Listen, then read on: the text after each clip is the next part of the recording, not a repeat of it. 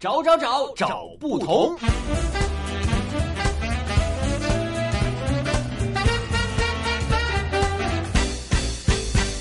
今天的同不同，首先会带大家走进北京八大胡同，按照西至东走向，排在第二的胭脂胡同。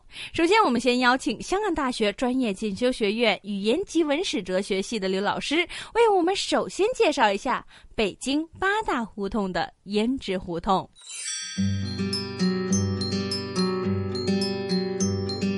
胭脂胡同原名胭脂巷，这个地方。曾经有店铺专门制作和销售胭脂粉，主要是提供给八大胡同的那些烟花女使用的，所以就被人们称作为胭脂胡同了。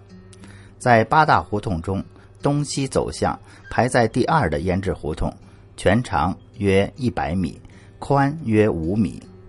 胭脂胡同的北口开在百顺胡同，南口就在两广路上，朱市口西大街。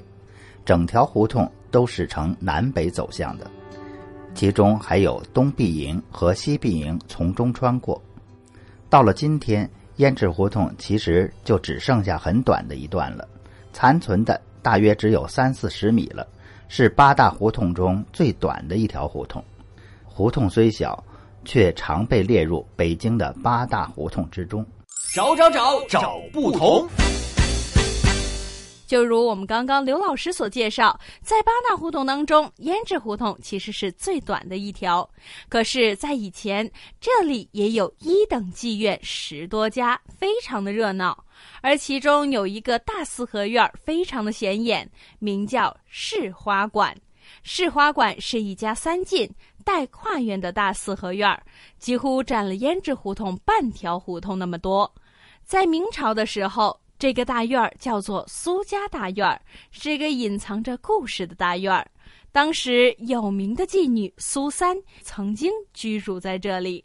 在后来的日子里面，由于大院的正门经历过很多次的变故，所以到了今天，已经不再是当年的苏家大院儿，而是百顺胡同居委会。在今天的韩家潭，如果我们走到最西边儿。还有一个四条胡同的交叉口，在这个交叉口里面，往右手走的胡同叫做铁树斜街，其实这里原名叫做李铁拐斜街，而梅兰芳大师就是出生在今天的一百零一号。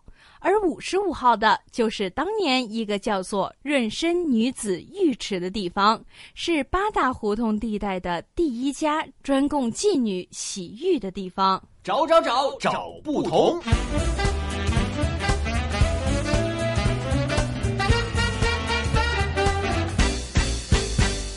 回来，我们今天的同不同继续带大家走进北京十大胡同中，按照西往东走，排在第二的胭脂胡同。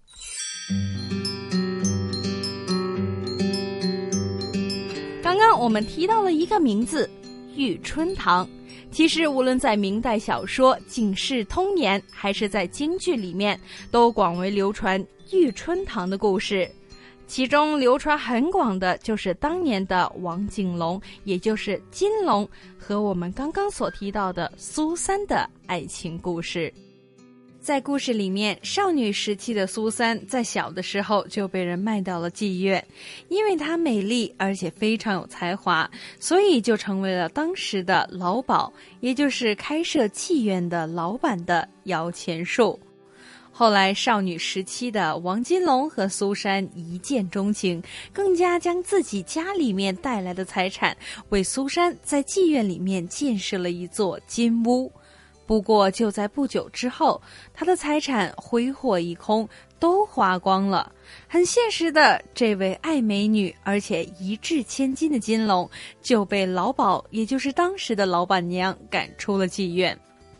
作为金龙的女朋友，苏三还送了一个金镯子给金龙，为了让他赶快赴京赶考，考取功名。但是不巧的是，后来当时的富商沈延林将苏珊买回了家。富商的老婆虽然自己其实在外面也另有情夫，但是却仍然打破了醋坛子，醋意大发，对苏三更是百般的虐待。后来还在奸夫的指使之下，富商的老婆在饭菜里面下毒，逼着苏三将饭菜端给自己的富商丈夫。吃了饭菜之后的富商后来毒发而死，而苏三则入狱。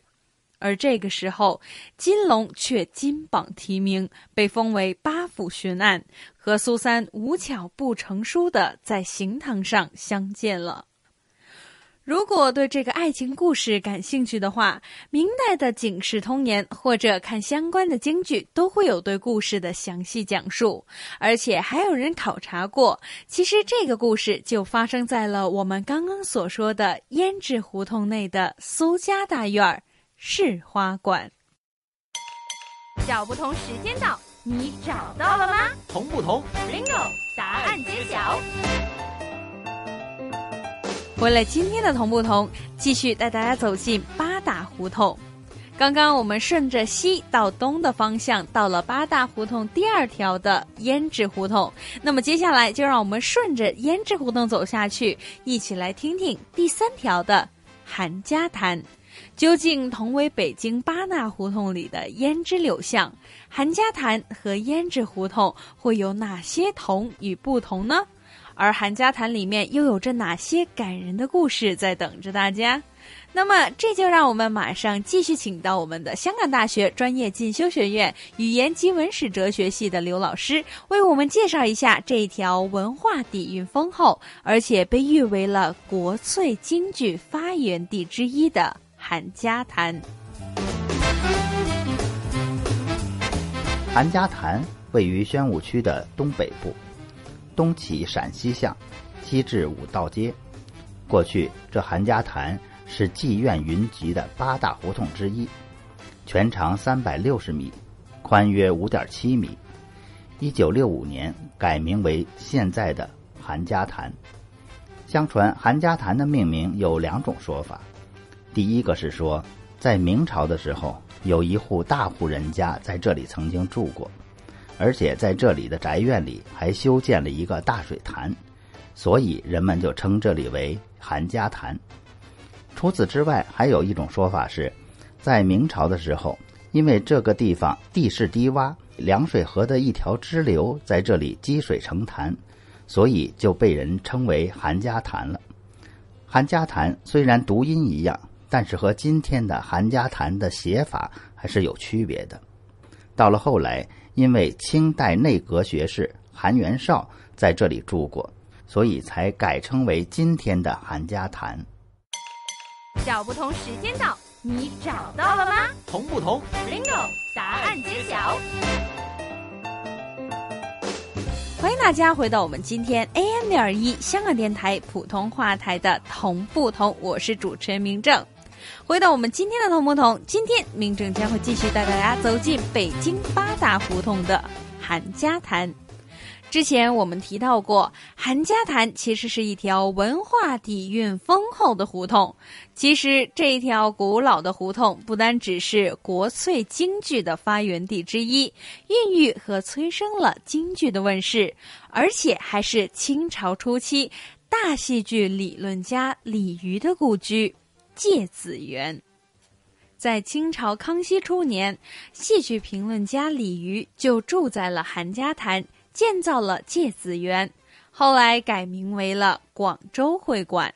这条胡同还有浙江上虞会馆、梨园公会等等。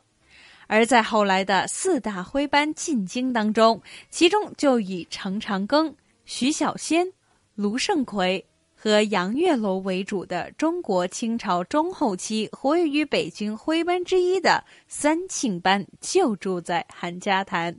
后来还有很多的剧团和京剧名家都陆续了搬到了韩家潭，其中比如说在一九五零年代，以谭富英为团长。裘盛戎为副团长的太平京剧团也住在了韩家潭，老北京的京园工会就设在了韩家潭三十六号院，所以当时也有人说“人不辞路，虎不辞山”，唱戏的不离百顺韩家潭的说法。